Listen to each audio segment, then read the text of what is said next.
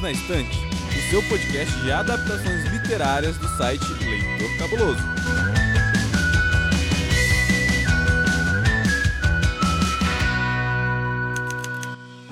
Começa agora mais uma edição do Perdidos na Estante. Eu sou Domenica Mendes e para falar de um filme que foi lançado antes mesmo de eu sonhar, pensar, perseguir aquele óvulo. Percebam que eu acho que eu comecei sendo um espermatozoide, né? Isso aí.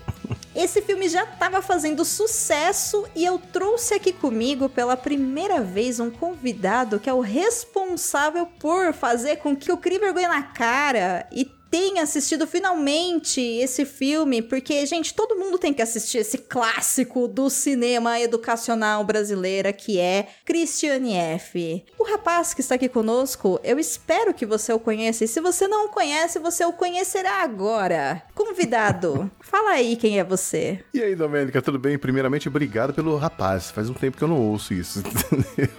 é um rapaz. No meu coração você é um rapaz, oh, Xi. Fazendo aqui um coraçãozinho com a mão. Okay É isso aí, ouvinte. Eu sou o Xi, lá do podcast 80 Watts, que na verdade é uma família de podcasts sobre o som e a cultura dos anos 80. E, evidentemente, o filme foi lançado em 81, faz parte do universo 80 Watts. Estamos aqui para dar os nossos pitacos, falar um pouquinho das lembranças, porque, ao contrário da Domênica, eu estava no planeta em 81, quando o filme saiu. Não assisti nesse ano, mas eu lembro bem do e fiquei chocado. E ao rever o filme, continua me chocando. Cara, eu estou chocada que eu fui usada pelo Xi, porque porque ele escolheu esse livro porque era da década de 80 e ele fez eu ler e assistir o filme. Eu fui usada. Mas, Domênica, os anos 80 nunca terminaram. Os, os ecos dos anos 80 estão até hoje. Então. É. Não tem como. Algumas coisas, né, como, sei lá, a democracia, podia voltar logo, né? Mas enfim. Já dizia o Corinthians em 82. Muito bem, Gi, você já comentou um pouquinho aí sobre o seu podcast, mas fala pro pessoal que tá ouvindo a gente onde que eles te encontram em rede social, site, etc e pans. Então, a gente tava falando sobre redes sociais agora há pouco e realmente eu dei uma sumida das redes sociais por conta de, né, saúde mental e coisa e tal, mas estou no Twitter, é a rede onde eu talvez eu mais visite atualmente. Você me encontra lá no 80 watts e também no Instagram, onde eu posto além dos avisos dos próximos episódios, também algumas coisas da minha vida e tal. Eu sou uma pessoa bem reservada, assim, eu até não uso meu nome como Domenica Mendes usa, né? Eu uso um pseudônimo que me acompanha desde criança, então pouca gente conhece o meu nome verdadeiro, na verdade. gente, o Xi não chama Xi. Pois é, pois é. Que absurdo. Olha, eu tô aqui para ser enganada nessa podosfera. Mas não, isso é uma lição que eu tirei da época que eu trabalhei com rádio pirata. Porque, hum. bom, evidentemente naquela época a gente usava pseudônimo para não ser identificado pela polícia. Então havia um sentido, né? Justo. né? sim, sim, necessário. Mas é um apelido que me acompanhou e eu aprendi a duras penas que é melhor você ficar meio que é, nesse mistério, porque quando hoje em dia, né, é, o acesso a redes sociais e tudo, a sua vida fica muito exposta. Então eu prefiro manter uma certa distância, guardo o meu nome original, o, o real, para algumas pessoas. Para pessoas seletas. seletas, seletas. Muito bem.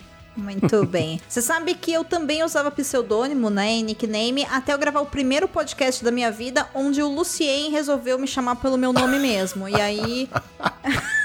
não foi uma escolha, sabe? Simplesmente aconteceu. Agora, será que eu chamo Domênica mesmo, gente? Vocês não uh, sabem. Plot twist Fica aí. aí o questionamento. É, então, às vezes tá todo mundo achando que eu chamo Domênica, e sei lá, eu chamo Verônica, vocês não sabem. Pois é. E Mendes pode ter um complemento, né? Sei lá, Mendes Esteves e por aí vai, né? É, então. Quem disse que é sobrenome? Pode ser o nome do meio, vocês não sabem. Gosto, gosto do mistério.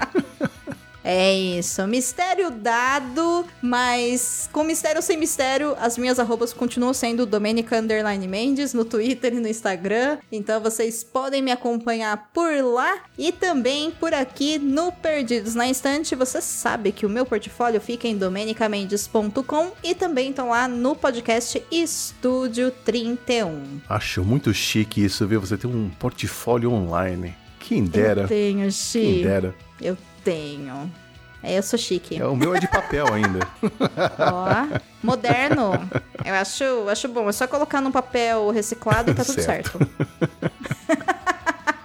Mas muito bem, Xi. O que, que você acha da gente fazer ali uma pipoca e Gosto. pegar um guaraná. Gosto. O Guaraná eu passo, mas gosto da pipoca. Então, você, por favor, vá até a nossa geladeira, pegue a bebida que você quiser, Dá água, licença, suco, dá- café, elas vão ter. Bora lá falar de eu, Cristiane F., 13 anos, drogada e prostituída.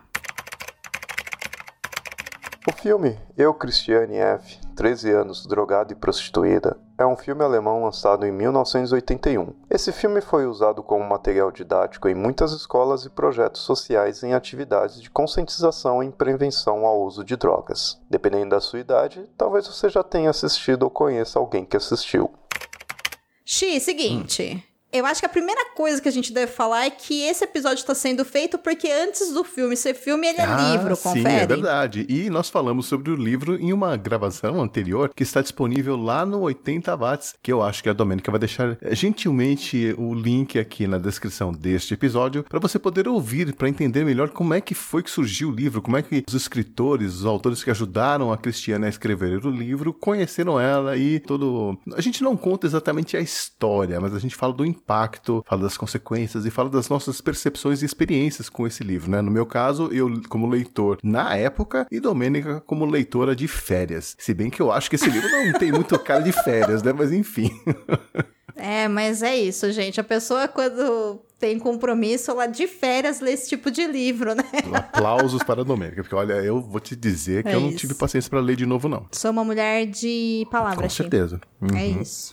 Muito bem. E também já vamos falar pro ouvinte, pra ouvinte, pra ouvinta, sei lá como é que você quer que eu te chame, que além do filme clássico que foi lançado no ano de 1981, então dependendo da sua idade, você provavelmente assistiu esse filme na escola, principalmente se foi escola pública, né? Tem toda uma geração que assistiu isso por sua livre e espontânea falta de opção em horário escolar, mas também existe agora uma nova série que chama Os Filhos da Estação Zu, que tá disponível. Agora eu não sei se na Amazon Prime ou na HBO Max aqui no Brasil, porque a internet cada hora me fala uma coisa, então eu não sei o que ela quer Eu acho que é HBO. é, mas ela é original Prime. Prime. Vai Uhum. entender, né? O que, que aconteceu. Mas ela tá na HBO, gente. São seis episódios que elas contam também a história daqueles jovens que foram amigos de Cristiane. Tem algumas alterações dos acontecimentos reais, inclusive dos acontecimentos do livro, alterações de fatos e personagens. Mas a Cristiane, que caso você não saiba, ainda está viva, linda, plena, bela e nos últimos anos, até onde a gente sabe, limpa. Apesar de ter tido aí umas recaídas, Uhum. ela participou também da produção, né? Da parte do roteiro da série, da minissérie, na verdade. Então vale a pena você assistir se você estiver assim.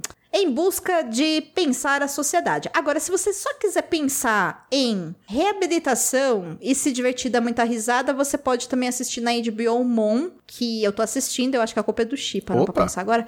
E tá muito divertido, tá? Então, fica aí uma dica extra de série pra você, mas essa não tem livro mesmo, não. Mas enfim, Senhor Xi, do 80 watts. Sim. Vê só, você leu o livro quando você era um jovenzinho. Sim, li, mas eu tenho uma confissão a fazer. Eu li o Hum. livro e procurei pelas partes mais picantes, vamos dizer assim, porque o, na época, quando você é adolescente, você não está interessado em saber descrições da cidade, onde ela nasceu, relação com o padrasto, não, você queria saber o quê? Se o título é drogada e prostituída, como é que aconteceu isso? Como é que ela se drogava? Como é que ela se prostituía? Então eu fui pulando capítulos para tentar ler as partes mais chocantes, vamos dizer assim. Então eu não lembro muito bem da história, para confessar a verdade.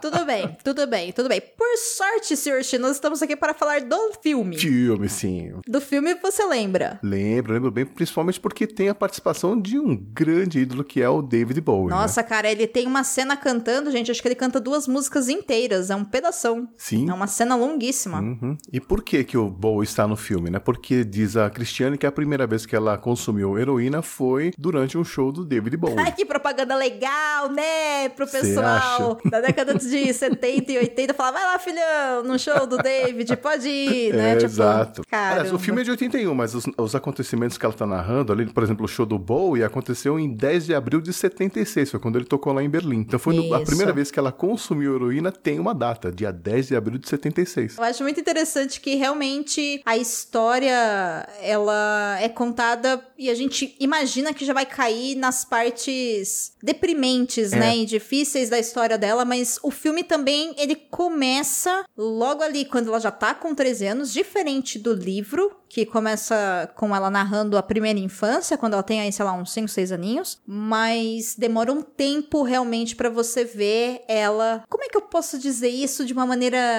de você ver ela no fundo do poço? É, né? eu acho que é isso mesmo. Demora um tempo. A apresentação da família, dos conflitos ali é rápida, né, no filme. Logo na primeira cena a gente tem uma cena curtíssima com a irmã dela, que é a irmã dela saindo de casa. Então assim, a gente vê é. ela por alguns minutinhos e já sabe, nossa, essa família é bem problemática, né? É, e aí eu tenho uma crítica com relação ao filme, que é o seguinte: como você pulou o livro, Xi? Eu vou te dar um spoiler de Vida de Cristiane, que será também um contexto. Se bem que eu não sei. Gente, existe spoiler de biografia? Fica aí o questionamento, né? Comentem no podcast. a gente falou na outra gravação, né? O livro é um spoiler em si. A gente tá falando que ela sobreviveu, então já é outro spoiler. Já é outro então, assim, spoiler. Agora eu vou dar um spoiler da primeira infância de Cristiane. Cristiane veio de um ar bastante desestruturado, enfim, por consequências de economia, né? Escassez econômica a união dos pais dela também envolveu é, rompimento familiar por parte do pai dela com a família do pai dela. Então, ele era um cara extremamente agressivo e frustrado porque ele tinha um objetivo de vida e aí a mãe dela, enquanto eles namoravam, engravidou, engravidou da uhum. Cristiane. Uhum. Então, não era um relacionamento sadio. E a história dela começa com ela contando das primeiras memórias de vida dela, quando a família dela ainda era legal. E aí eles vão morar em várias casas até chegar naquele lugar fim de mundo que mostra bem rapidamente na primeira cena do filme que ela falando, né? Que lá não tem espaço para nada, uhum. cheira mijo e é um saco morar lá. Mas era muito pior do que tá no filme, né? O filme ele deixa tudo muito mais brilhante e organizado e até higiênico, eu acho. E o fato é que sim, a irmã dela saiu de casa e foi morar com o pai, mas a relação que ela tem com a mãe dela no filme é uma relação completamente diferente da relação que aconteceu de verdade. Hum. Tanto que a gente vê no filme uma mãe que tá presente pouco na história, porque ela passa mais tempo nas ruas uhum. do que dentro de casa. Mas quando ela tá dentro de casa, a mãe dela tá fazendo bolo com ela, o padrasto chega e dá um disco do David Bowie pra uhum. ela. Entendeu? Entendeu? Então você pensa, pô, né, não tinha nenhum problema, ela só era uma jovenzinha que estava conhecendo alguns amigos. Então eu uhum. acho que o filme coloca um peso das escolhas de vida da Cristiane e do caminho que ela traçou para as companhias fora de casa, ignorando que a base para ela ter saído de casa era a base familiar. Uhum. Entende? Faz sentido o que eu tô falando, Chico? Não, faz total. Até porque a mãe também, ela tava passando por um problema muito sério, porque ela tava tentando se reencontrar na vida, né? Tava tentando colocar a vida dela mesma nos trilhos, né? E aí, com duas filhas para cuidar, alguma parte dessa equação ia, ia ficar eh, negligenciada. No caso, foram as filhas, né? Sim, e, sim. Então, assim, eu acho que também a Cristiane também não conseguia verbalizar isso pra mãe. No filme, a gente vê uma distância muito grande dela com a mãe. Você não, você não sentiu isso? Eu acho que tem, mas eu acho que eu só percebi essa distância porque eu li a história e eu sei do que aconteceu. Hum, sabe? Sei. Porque tem, por exemplo, a famosa cena da mãe dela encontrando ela caída no banheiro, uhum. que ela chama o padrasto pra vir ajudá-la. Naquele momento, a Cristiane quase teve uma overdose. E a cena que é narrada na, no livro, né, que foi o fato real, é que ela tava usando droga dentro de casa e a mãe dela, naquele momento, perdeu a paciência e pega ela se drogando. E aí ela pede socorro pra mãe dela e fala: Eu quero ficar limpa. E aí a mãe dela pega ela e o namorado namorado e coloca dentro de casa para ajudar os dois a se desintoxicarem pela uhum, primeira vez. Uhum. Então, assim, não teve um conflito, não teve a mãe dela chorando desesperada porque descobriu que a filha tava se uhum. drogando e as duas discutindo no banheiro porque você tá acabando com a minha vida, não, uhum. sabe? Não teve a realidade, né? O que a gente viu ali foi uma mãe que estava preocupada porque a filha estava atrasada para o colégio, quando na verdade não foi isso que aconteceu. Por isso que eu acho que o filme ele coloca uma outra dimensão que é mais o caminho que a rua pode oferecer para esses jovens jovens. E o filme, por exemplo, não questiona em nenhum momento uma preocupação, né? Cadê a mãe da Cristiane? Cadê o pai da Cristiane? Cadê a mãe Uhum. dos outros jovens? Uhum. A gente vê só a mãe da Cassie passando pelo metrô e pegando a Cassie, levando embora e culpando a Cristiane, né? Uhum. Mas a gente não vê mais depois a Cassie, a gente não vê os pais dos outros jovens e a gente de fato não vê a própria mãe da Cristiane, né? Ou a irmã dela, né? Uhum. Você sabe Então- que isso eu acho uma, uma descrição bem fiel à época, porque eu lembro de passar muito tempo longe dos meus pais, na rua, e é uma outra época, né? Você não tinha esse medo de crianças serem raptadas e coisa e tal. Se a gente saía pra brincar, a gente tava brincando na rua mesmo. Então, assim, às Uhum. vezes eu acho que esse retrato que passa do abandono, na verdade, era só uma questão cultural da época. Os pais deixavam mais tempo os filhos na rua mesmo. Mas né? pra passar a noite, Xi, dormir fora? Não, aí, aí, aí já exagerou um pouquinho, né? Mas eu entendo que, no caso da Cristiane, a gente tem que pensar que ela morava sozinha, né? Ela e a mãe. Se a mãe Isso. quisesse algum tipo de tempo pra ela, ela teria que tirar a filha de casa. Então, Sim, sim. é, era um problema isso, né? Então, não sei se ela, se acreditava na conversa de que, ah, eu vou dormir na casa da minha amiga. Que também era comum naquela época, né? E até porque a gente não tinha telefone celular, então era uma ligação que você fazia, sei lá, às 5 da tarde no dia anterior e você só ia falar de novo com seus pais no dia seguinte, lá pelo meio-dia, mais ou menos, que é quando você voltava pra casa. E nesse meio tempo toda a mãe ficava incomunicada. Então, era uma outra época, né? Outra realidade, eram outras dinâmicas, né, que existiam. Sim, sim. É, eu não acho que a mãe dela foi relapsa com ela. Eu não acho que é isso, tá? Uhum. Pelo contrário, né? Como a gente falou no começo desse episódio, a mãe dela também estava passando por um momento muito complicado. Uhum. E assim, gente, por favor, né? Maternidade é real. É mãe, mas é um ser humano, né? Precisa de um tempo pra si, precisa ter seus Claro. afazeres, né? Tem tudo isso daí. Só que não é mostrado, por exemplo, o quanto que elas brigavam, porque também a Cristiane é uma criança, né? Ela tem 13 anos de idade quando começa a história e todo mundo que já conviveu com alguém com 13 anos, meu, é um Hum, saco. hum. Sabe? Os, aborre- os aborrecentes. Os aborrecentes, exatamente. É uma fase difícil da nossa vida, né? Então, eu acho que faltou ali conflitos e eu acho que o filme escolhe esse caminho pra não entrar nessa polêmica, talvez pra preservar realmente a história de vida da mãe dela e do pai dela e da É. irmã dela, pra não fazer uma exposição, né? É, e elas foram meio que consultoras do filme, então talvez elas tenham pedido isso ou elas resolveram tirar do roteiro, né? A gente não sabe exatamente. É, é possível, mas, né, fica aqui pro ouvinte que não leu o livro, que ainda não ouviu o episódio que eu gravei lá com o Xi na casa dele, que a realidade não foi bem essa. E aí o que eu percebi no filme foi a ausência disso, porque poderia ter alguma coisa, mas, ai, gente, como é difícil, né? É vida de pessoas, a gente também tem que respeitar. É, Enfim, complicado. Uhum. Bastante. E você assistiu esse filme na escola, Xi? Não, eu não assisti na escola. Na verdade, depois de ler o livro, eu passei alguns anos meio desencanado disso, sabe? Até que saiu o filme e eu não assisti em 81, nem em 82. Também acho que não foi nem. Acho que eu fui assistir o filme quando o irmão mais velho do meu amigo começou a trabalhar numa distribuidora de fitas VHS. Então ele fazia Quando cópias. a Netflix era um lugar que a gente entrava pra pegar as coisas? É, quando a Netflix era um, um lugar físico, que você colocava a Uau. mão em filmes, né? E, e ele fez cópias de todos os filmes que ele conseguia pôr as mãos. Então, um dos filmes era a Christiane F. Então, eu finalmente assisti uma cópia pirata é, desse meu amigo. Eu acho que foi em 86, eu acho. Veja Ora, só. era a locadora do Paulo Coelho já. É, então. Mas eu lembro de, de ver o filme e ainda assim fica chocado, porque eu já era mais, né, crescidinho, tava mais esperto, mas mesmo assim, a gente não via muito isso em filmes, sabe? Ainda mais o uso de heroína, que era uma coisa muito pesada, né? Então, Uhum. e até aquelas circunstâncias, sabe, de estar no banheiro, o banheiro todo sujo, você ali, é uma coisa tão deprimente, sabe? É uma, é uma Sim. coisa muito pesada, né? Sim. Então, essas são as lembranças que eu tenho. E claro, do show do Bowie, que é maravilhoso lá, tocando, cantando Station to Station, maravilhoso. Sim, eu acho que a cena do show vale o filme. E uma coisa que eu acho que é um ponto magnífico pra essa adaptação é que os atores que interpretam os protagonistas, ou seja, os jovens, eles realmente eram jovens. Sim. Então, a atriz que interpreta a Cristiane mesmo, ela tinha 15 anos quando ela fez o filme. Uhum. Provavelmente provavelmente 14, vai, porque a gente vai colocar aí um ano de pós-produção. Entre 14 e 15 anos, né? Uhum. Então era uma criança, gente, interpretando uma criança, diferente de hoje que você coloca uma atriz de 30 anos pra interpretar a Cristiane com 15, sabe? Sim. Aliás, todos os atores, eles não tinham experiência, né? Ela foi a primeira vez que eles participaram de um filme, eles dependiam totalmente do diretor, do Uli, que dizia exatamente, olha, nessa cena você está drogado, então você vai ter que fechar o olhinho, fazer aquela balançadinha de cabeça. E eles faziam o que o diretor mandava. Então, Olha assim, de toda essa galera, eu acho que só a, a Natia Brankhorst, que, é a, que faz o papel da Cristiane, que continuou no ramo cinematográfico. Todos os outros, acho que é o único crédito de filme deles. Olha aí. E eu acho um filme muito bom. Aliás, ele é tão bom quanto ele é difícil de ser encontrado hoje, pessoa que nos ouve.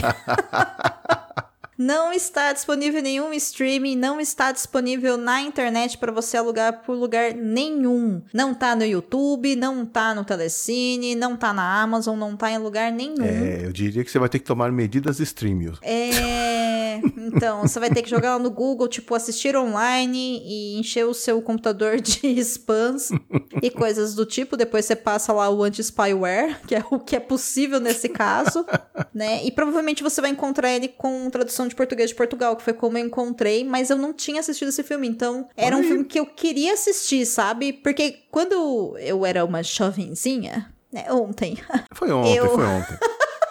foi, foi quase ontem, foi antes de ontem, foi semana passada. Eu estudei em um colégio de freira, então... Ah, eu também. É, não, não passava Cristiane F Não, lá, gente. não. passava, porque, né, no filme eles transam. Então, essas coisas a gente não... Que, aliás, é uma coisa que eu achei chocante também. Né? Sim. Porque os atores eram menores de idade. Eles falam, ah, agora você tira a roupa, fica peladão aí, vai em cima dela ali e tal. E eu, tipo, gente, como São assim? crianças, São crianças, são gente. crianças. Chocante. Sim. Inclusive, se você assistir esse filme, né, e sentir alguma coisa, hum, re- releve, né? Tipo, lembre-se que são crianças, né? No, no, no filme não é sexy. Inclusive, eu percebi na cena que existe a primeira relação entre a Christiane e o Detlef, Detlev, sei lá como é que fala o nome dele, enfim, meu alemão não é bom, gente. Enfim. É porque ele não existe, não tem como algo que não existe ser bom, sabe? Essa definição. Tamo junto, tamo junto. É isso aí. Mas a, a cena que os dois, né, vão pra primeira relação deles, os dois ficam completamente nus Uhum. Na frente da câmera, mas não é possível ver nenhuma parte íntima deles. Uhum. Apenas a bunda dele de lado, né, com a coxa, e ela fica de costas, então dá pra você ver a bunda dela. Mas eles tomaram cuidado, né, com é, luzes e efeito de sombra pra não mostrar nenhuma parte íntima Uhum. do corpo dos dois. Eu achei isso muito legal, sabe? Esse Uhum. cuidado, né, de preservar o corpo deles. Por outro lado, eu, eu- soube de coisas da produção do filme que me fazem questionar, assim, sabe, a, a moral Ai, dos conta. diretores, sabe? Por quê? Ai, meu Deus. O que acontece? Ele era um filme de baixo orçamento, trabalhando com atores que nunca tinham, né, trabalhado antes. Então, assim, foi tudo muito difícil na, na produção do filme. E eles tentaram usar o máximo possível de locações reais. Então, muitos daqueles jovens que aparecem no filme são realmente jovens que estavam drogados, que frequentavam, que se prostituíam ali. Então, não são extras. São realmente Gente! Exato. E tem muita coisa maluca que aconteceu nesse filme. Por exemplo, tem uma cena em que a Cristiane tá na rua esperando assim um cliente abordá-la, né? Para um carro, era uma cena em plano aberto, então a produção, os diretores, câmeras estavam meio longe dela. Parou um carro na frente dela, ela foi em direção ao carro e ia abrindo a porta. Nisso veio um, um- um assistente da direção gritando lá do fundo, correndo assim no meio da rua. Não, não, não, não, não. Porque era um cara real- verdadeiro, era um cara que Era um ach- cliente era um real. cliente, ele queria mesmo transar com a menina de 13 anos e parou lá. Deus! E aí a, a atriz ficou tipo, gente, que mundo doentio é isso, né? Tipo, sabe, tem coisas que, ah, como você tá no mundo real, acontece. Então eles entraram no banheiro pra filmar uma cena e acharam um pacotinho de heroína escondido no banheiro. O diretor falou assim: a gente podia vender pra ganhar uma grana pra poder continuar fazendo mais uma semana de gravações. Então, olha isso. O nome disso, gente, é capitalismo. Capitalismo selvagem. E aí, É. enquanto eles estavam discutindo se vendiam ou não, apareceu o dono da droga. Entrou, olhou pros dois, aí o cara pegou e o diretor deu a droga na mão dele, ele pegou, olhou e foi embora. Então, assim, eu. Gente. eu- Foi tão louca a produção desse filme, porque envolvia também, como Berlim tem essa divisão, né? Berlim Oriental, Ocidental. Nessa época tinha. A polícia também era dividida. Então, por incrível que pareça, tinha partes de Berlim que eram policiadas por policiais da parte leste, mas não da oeste. Oeste, por aí vai. E nas cenas na estação, tinham partes que você não podia filmar. Não tinha autorização. Você tinha que pedir autorização pra polícia do outro país, vamos dizer assim, entre aspas, né? Então o que eles faziam? Eles pediam pros atores fingirem né, que estavam sendo gravados. Eles colocavam o cameraman numa cadeira de rodas, fingindo ser um cadeirante, colocavam um cobertorzinho em cima da câmera pra disfarçar e ficavam empurrando, seguindo os atores. Meu Deus do céu.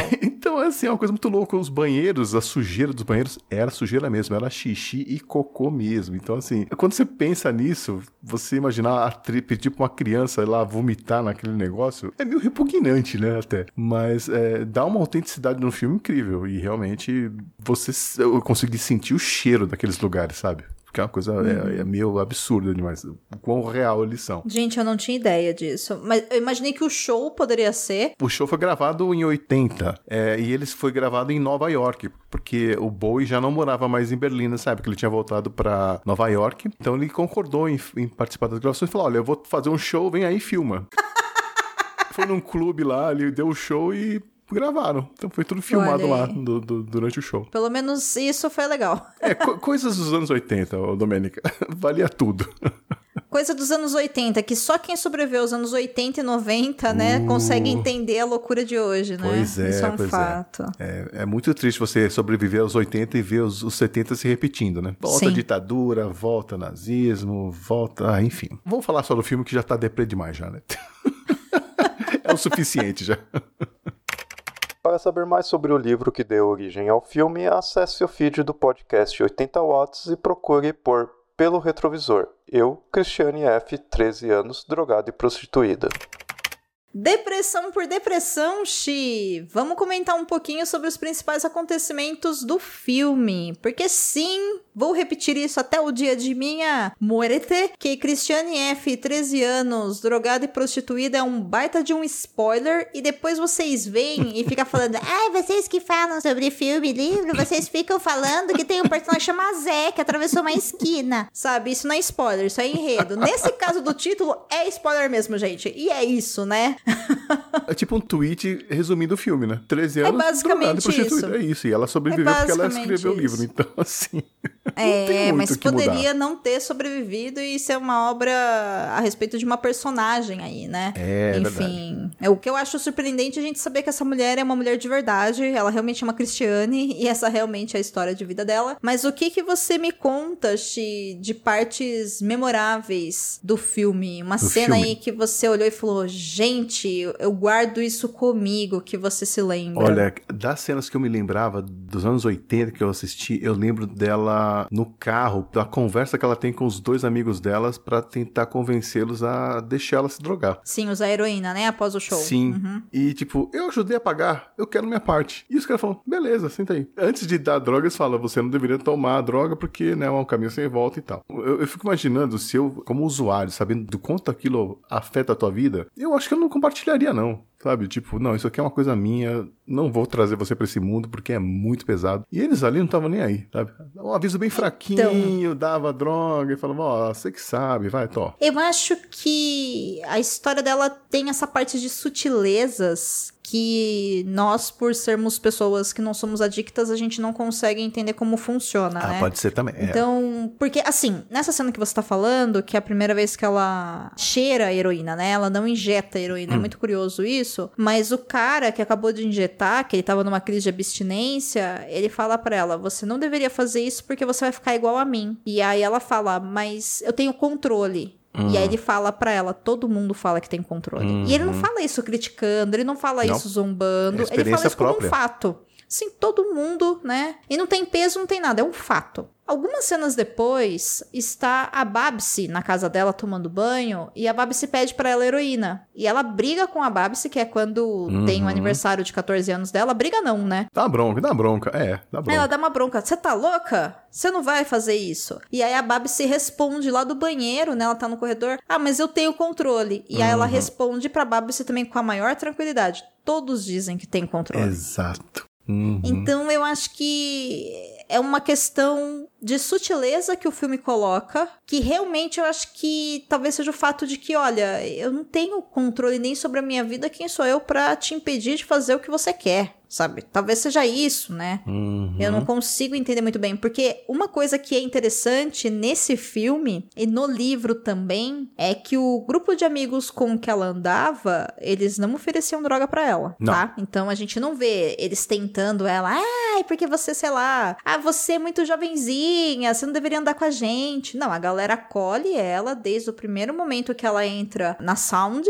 né, na discoteca. Ela fala pro carinha lá que ela tá saindo pro Detlef que não é pra ele se drogar e ele simplesmente Uhum. não ouve ela, mas também não a agride, não a questiona, ele vai lá e usa. Uhum. Então todos eles têm realmente uma pegada de respeitar uns aos outros. A única cena que mostra alguém passando droga pra ela é no show, antes dela cheirar a heroína pela primeira vez, que eles estão fumando um baseado e a menina, eles estão, né, em fila e a menina passa pra ela e ela olha e passa pro do lado. Uhum. Mas aí, meu filho, quem nunca saiu de casa e passou um baseado pra alguém, né? Tipo, você tá ali no meio, a galera tá usando, te passa, você passa e a vida é assim, né? Uhum. Agora, é muito curioso isso, sabe? Esse cuidado, né? Que a- o filme preserva realmente esse dado real dela, que não foi uma tentação. Ela escolheu o momento que ela achava que era o momento ideal pra ela beber, pra ela fumar, pra ela fumar maconha, pra ela depois começar a usar heroína e tudo mais. Uhum. Assim como quando ela tá limpa junto com o Detlev e ela chega pros Ai, caras essa- e fala. ai.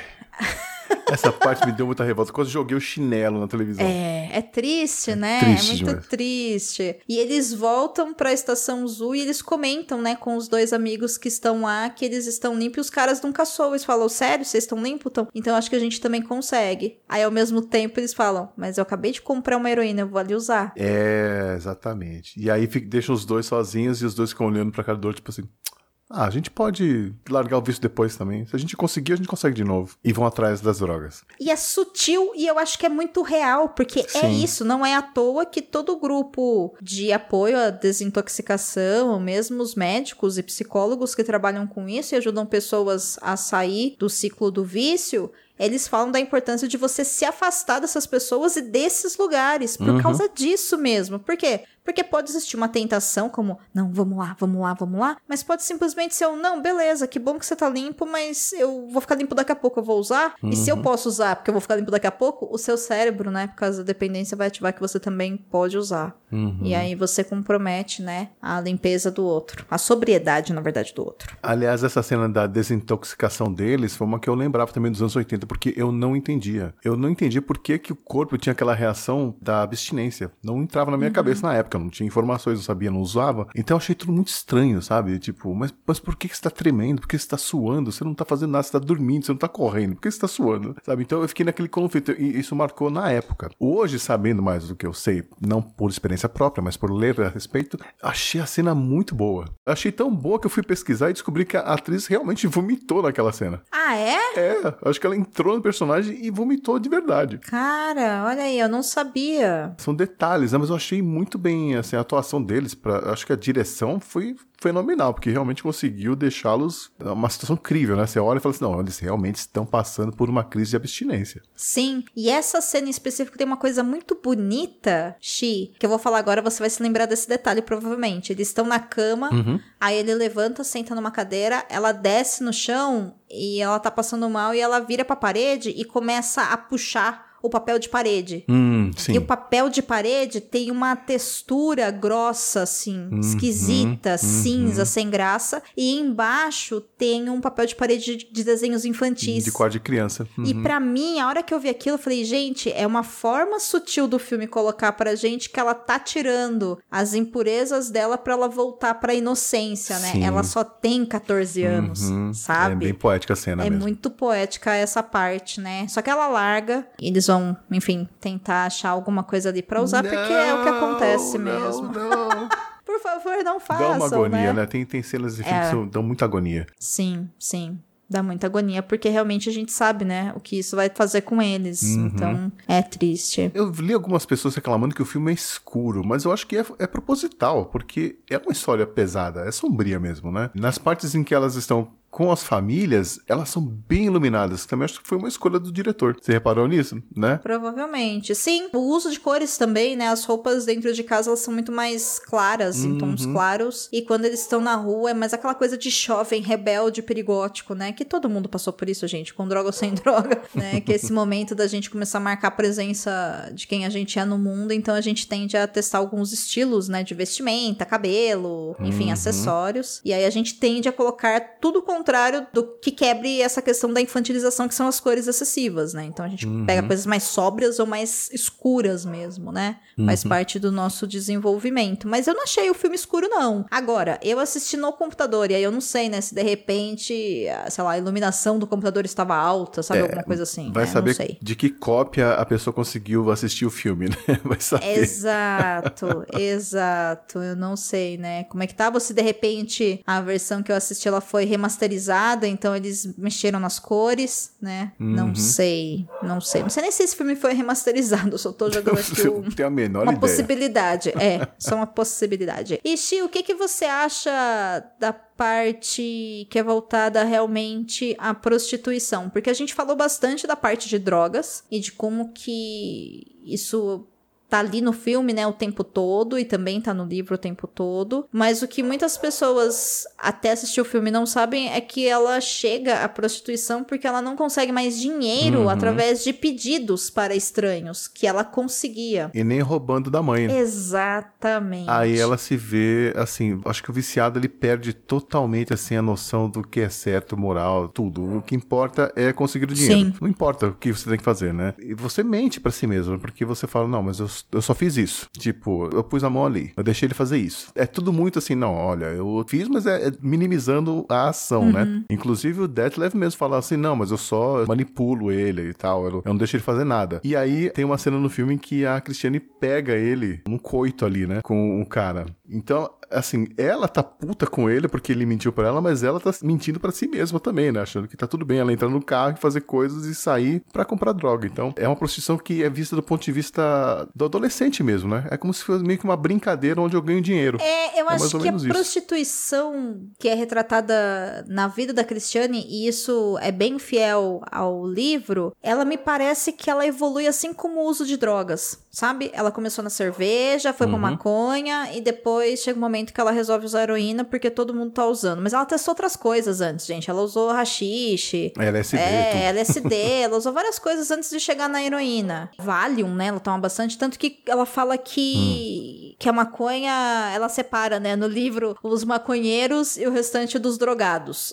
Ela nem considera os maconheiros drogados, tem um nome próprio, os maconheiros. Os café com leite. Os é. café com leite, é bem isso, a sensação que dá é essa. E no filme, a prostituição também evolui desse jeito, né? Primeiro eles falam que, ah, eu só faço a troca ali de serviço sexual, mas sem o coito em si. Uhum. Depois ele vai evoluindo até o momento que ela pega, né, esse namorado dela com um cliente e eles estão de fato em um coito ali, né? Com, com direito à penetração. É, eu acho engraçado que a gente tá evitando os termos, né? É, porque eu não sei quem tá ouvindo o podcast, né? Eu não sei da, ga- da garotada, né? Então, eu Certo. estou um pouco. Mas é isso, pessoas transam, então é isso. usem a imaginação de vocês Uhum. ou façam pesquisas. E aí, Uhum. ele tá ali com o cara e o livro é extremamente preconceituoso. A Cristiane, ela é muito homofóbica na obra escrita dela. Hum, E no uhum. filme eles colocaram isso como um ciúmes que ela tem porque o cara tava mentindo, mas o fato é que o namorado dela tinha um relacionamento com esse cliente. E eles conseguem o apoio desse cliente no momento que eles não têm onde morar. E esse cliente fala: "Não, vocês podem morar aqui", assim como mostra, né, quando o filme acelera e vai pra essa parte do sexo em si, ela tem do outro cliente, que é, por exemplo, o cara que ela é a dominatrix dele, né? E o livro Uhum. conta o porquê, e sim, aquele cara existiu, mas qual que era a pegada. E é até interessante ler o livro pra você entender também a psique de todas essas pessoas, né? E o porquê que acontece. Agora, ao mesmo tempo, você também tem ela já sendo assediada, já sendo. Nossa, os caras quase engolem ela a primeira vez que ela entra na boate quando ela tem 13 anos e nem tá na Estação Azul, que é o lugar onde eles iam se drogar e se prostituir, sabe? Então, Uhum. tá ali, né?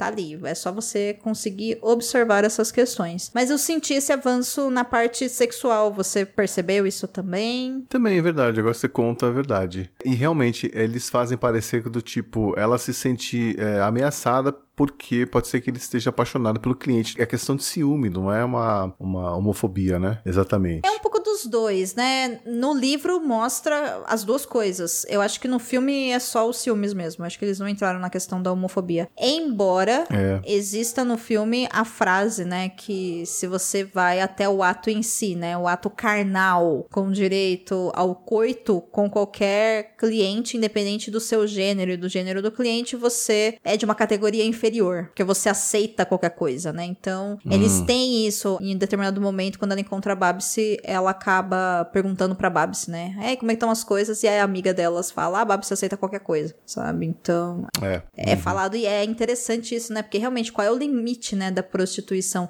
sabe? O que que você considera prostituição, né? Entende? Exato, tipo, se eu só usar a mão, não tô me prostituindo, eu tô brincando só. Não é sexo isso, sabe? É, uma É. coisa, porque é a visão da, da criança também, né? É, é. Aí não é prostituição. Aí é uma forma de você conseguir dinheiro. sabe? Tipo, Uhum, é, exatamente. Quem escreveu o livro foram dois adultos, dois jornalistas, né? Mas eles conseguiram manter o ponto de vista da Cristiane, como criança ali é, nesse meio, né? Achei bem interessante. Sim, eu isso. acredito que parte disso seja porque eles gravaram as entrevistas que ela fez e boa parte do serviço foi transcrever essas entrevistas e organizá-las, né? Então, não é que Uhum. eles criaram alguma coisa em cima, né? Até onde consta um relato fiel do que ela disse. Provavelmente editado, Uhum. óbvio, né? Mas eles não alteraram os enredos, os personagens e tudo mais. Você sabia que tem livros, filmes, boxes, séries e todo um maravilhoso mundo de literatura? Você pode encontrá-los no Perdidos na Estante. Agora, Xê, nesses últimos minutos nossos, o que, que você diz a respeito das mortes que a gente vê no filme dos adolescentes que vão tendo overdose? Nós temos pelo menos dois ou três que são relatados É. ali no filme. O que, que você achou? Você acha. Acho que eu lembro de dois. Eu acho que são dois mesmo. No livro fala mais, acho que na história do filme são dois. O que, que você achou disso? Isso mexeu com você na época? Você acha que é colocado no momento certo na história? Então, no caso da Babs, eu não me lembro bem na época, mas revendo o filme agora, eu achei mais chocante, sabe? Porque parecia que a Babs, ela tava mesmo sob controle, que ela, apesar de estar topando tudo, parecia que ela era esperta, vamos dizer assim. Ela sabia onde ela estava se metendo, apesar de ter só 14 anos e tal. Mas quando você vê que tem a foto dela estampada na matéria do jornal, né? Ela acabou se tornando a vítima mais jovem a morrer por conta de overdose em drogas. Bate aquela vibe, né? Tipo assim, gente, não pode brincar com isso.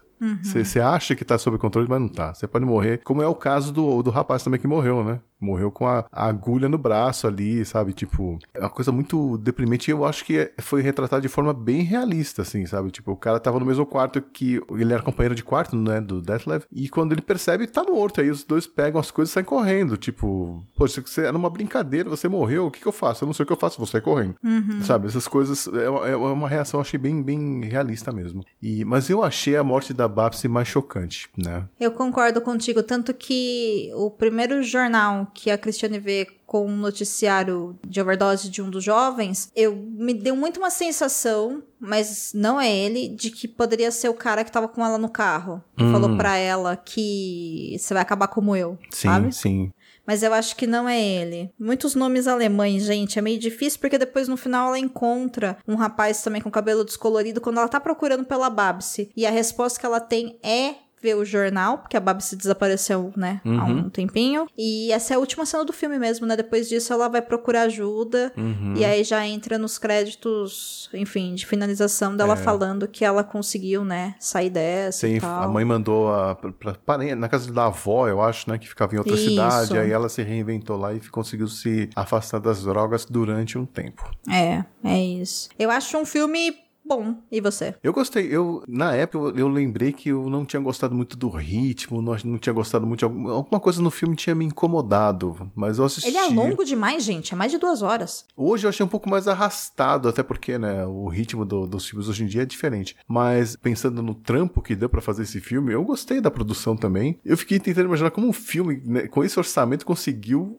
a trilha sonora do David Bowie. É uma coisa que realmente não entra na minha cabeça, sabe? E o fato dos atores não terem experiência nenhuma também, achei muito incrível. Porque tem alguns bons atores ali.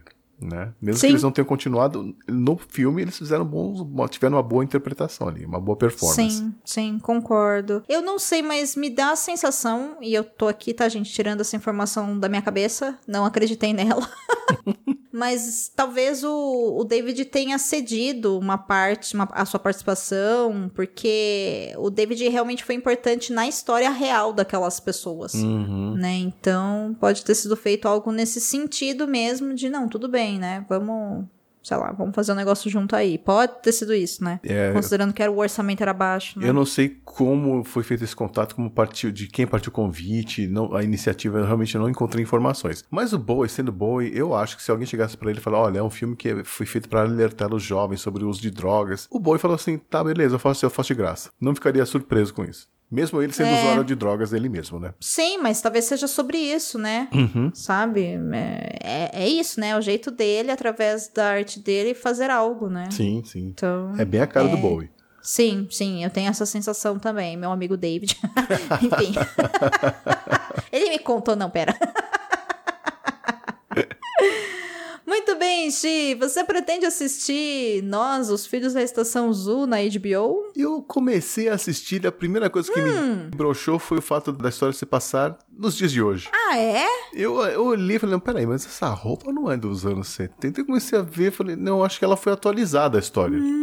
Então, assim, aí eu, depois de uns 10 minutinhos eu parei de assistir. Eu Tá, assisti até a cena tá. que eles estão no, no telhado de um prédio lá. Aí eu olhei e falei, peraí, eu, eu acho que não tá nos anos 70. Enfim, eu preciso dar uma segunda chance. Mas comecei a assistir sim. Legal. Achei bem legal. produzido. Mas não posso falar nada além disso.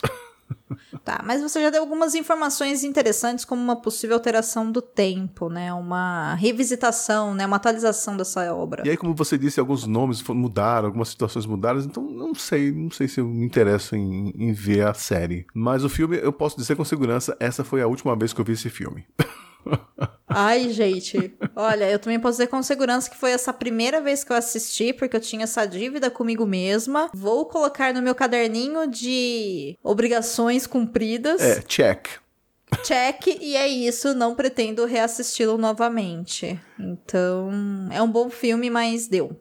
Sim, assistam, mas assim, é, é uma vez só, tá? É, uma vez só. Serão duas horas muito bem vividas, mas é isso, né? Uhum. Agora, o livro, talvez eu re- o revisitaria algumas vezes. Sabe, é assim? mesmo? Talvez você consiga ler o segundo livro, talvez. Talvez sim, talvez Um sim. dia, em algum né? momento eu fale, ai, deixa eu ver aqui uma biografia quando eu tô de férias, pra eu ficar mal de Porque, novo. vamos falar a verdade, assim, o livro vai voltar a ficar entre os best-sellers quando a Cristiane de verdade morrer. Ah, o que sim, ela diz que vai certeza. acontecer em breve, né? Segundo ela. Então, aí com certeza o, filme, o, o livro volta a ficar em voga, volta a entrar nas listas de best-seller, começa a vender mais, e aí talvez as pessoas tenham um interesse renovado nessa obra, né? Eu acho que a história vale a pena, sim. Acho que tem muito material, muitas experiências ali que dariam um bom filme, mas é um filme que ele se mantém. Eu não acho que precisa ser atualizado, não. Ele. ele... Ele é um retrato fiel da época, da história. Eu acho que continua valendo. Eu concordo, inclusive eu acho que ele envelheceu bem. Sim. Pensando, né, que é um filme de 1981, Uhum. eu acho que ele envelheceu muito bem, apesar de que nós não vemos pessoas diversas no, no filme. Sim, é Né? Berlim, né? é, é, exato. Quem que era estranho Então, em Berlim nos anos 70? O Iggy Pop, que é americano e branco. Então, assim. É isso, né? Mas com essa informação, né, você assista aí o filme. É exatamente isso mesmo. E eu acho que vale a pena sim de assistir esse filme. E assistir com uma cabeça voltada realmente para entender essa história. Não é a história mais forte, né, sobre o uso de drogas e dependência química. O pessoal fala muito sobre Requiem para um Sonho, que é um filme de 2000, que dizem que é um dos filmes mais pesados quando o tema é a dependência química. Eu não assisti ele porque dizem que assim, é você assistir num dia muito, muito, muito, muito bom e lidar com ele por meses Ai, a fio. Mas por que você vai assistir um filme desse num dia bom? Curta o seu dia. Então, né? E no filme ruim você não pode assistir porque ele é muito É. triste, então eu tô meio na dúvida do que eu faço, gente. Então... não sei muito bem o que fazer, né? Eu- mas eu acho assim, eu acho que é válido, de repente, famílias assistirem, porque Sim. gera uma conversa. né? Eu Boa. acho que é uma boa maneira de abrir o diálogo, né? Boa. Até porque Sim. se os pais têm, então, têm a minha idade mais ou menos, eles vão poder é, falar um pouco da época e tal. E, e eu acho que tem essa questão histórica que é interessante no filme, né? Do acesso que era mais difícil, dessa história de ter mesada, os pais, né? é, deixarem os filhos andando sozinhos pela cidade. Tem muita coisa que mudou. Eu acho que não vale só pela história da conversa das drogas, mas de tudo, né? De como a sociedade mudou. E algumas coisas Sim. nunca mudam. E algumas coisas nunca mudam. É tipo o né? interesse de homens adultos em adolescentes menores Por de idade. exemplo, né? Exploração sexual, né? De meninas e meninos, né? Uhum. Então tem coisas que realmente não mudaram nada. Se bem que Berlim hoje em dia é outra história, né? Berlim conseguiu se reinventar. Sim, sim. A gente não pode esquecer que Berlim, nessa época, estava dividida pelo Muro de Berlim, né? Então, Uhum. A gente não pode ignorar esse fato, que inclusive esse é um dos fatos, né, que causa esse grande problema na vida da Cristiane, porque ela é uma vítima do tempo que ela viveu. Mas assim, gente, todos nós somos vítimas do tempo dos quais vivemos. Uhum. Por isso que é importante a gente ter conhecimento e acesso a essas obras e informações para que a gente possa, de fato, entender os nossos riscos e fazer as melhores escolhas para as nossas vidas e também para a gente poder ajudar, né, interferir Uhum. quando alguém precisa, né? Isso aí. Tem Nada, que ser feito assim. nada como uma boa conversa. Com certeza, Xi. Então, Xi, Hum. eu acho que agora que a gente já falou sobre isso, a gente deveria assistir uma coisa mais legal, tipo, sei lá, My Little Pony, Ursinhos carinhosos e por aí vai, né? Ursinhos carinhosos, exatamente. E aí a gente volta depois, assim, com o coração mais leve, né? É. Pra falar de coisas boas. O que, que você acha da gente fazer mais uma pipoca ali, ó, e assistir alguma coisa mais Uma- leve de boinha? Uma pipoquinha doce, bota aí um- uns desenhinhos da Netflix e vamos Vamos então assistir uns desenhos da Netflix. Ô, que, que, que desenho da Netflix que a gente vai assistir, Xi? Boa pergunta, faz tempo que eu não vejo nada lá, viu? Sabe o que, que eu ando vendo na Netflix? Você vai achar engraçado. Aliás, queria mandar um abraço aqui pro o Rodrigo Telo lá do, podcast, mais um podcast de casal. Maravilhosos, amamos vocês. Sim, que estavam falando desta série numa edição, que é a série japonesa chamada Crescidinhos. Hum. Que faz o quê? Pega crianças de 2 a 5 anos de idade e mostram, assim, colocam em situações de desafio, onde eles têm que realizar tarefas nessa tenridade. Nada assim absurdo, sabe? Tipo, pega este dinheirinho que a avó esqueceu e leva até a loja dela que fica a quatro quadras de distância. É, mas eu acho interessante, é um retrato bem legal, assim, pra entender um pouco como é que é a criação de, de crianças no Japão. Cara, que legal. É, a gente vai assistir é fofinho e perturbador ao mesmo tempo. Ah, sim, pra nossa cultura, né? Sim, sim. Ótimo, ótimo. Então a gente vai assistir Crescidinhos e depois a gente assiste um episódio de Mom pra ficar coração quentinho, Oh, Xi. isso aí. Fechou então. Vamos nessa. Valeu. Contribua para novos episódios do Perdidos na Estante em catarse.me barra leitor underline cabuloso ou no PicPay. Se você é das redes sociais, nos encontre em twitter.com barra perdidosestante e instagram.com barra perdidosnaestantepod. Você acaba de ouvir o podcast Perdidos na Estante. Apresentação: Domênica Mendes e Xi. Produção: Domênica Mendes. Assistente: Leonardo Tremesquim. A edição é de Ace Barros. Esse episódio é um oferecimento especial de nossos apoiadores: a Irechu, Aline Bergamo, a Mauri Silva Lima Filho, Caio Amaro, Carolina Soares Mendes, Carolina Vidal, Cláudia Rodrigues, Clécius Alexandre Duran, Daiane Silva Souza, Deise Cristina, Fernanda Cortez, Igor Bajo, Lucas Roberto Arraes Domingos, Lu Bento, Luciano Terra das Neves Neto, Luiz Henrique Soares, Marina Kondratovic, Marina Jardim, Melissa de Sá, Nilda Arruda, Priscila Rúbia Ricardo Brunoro e Rodrigo Leite.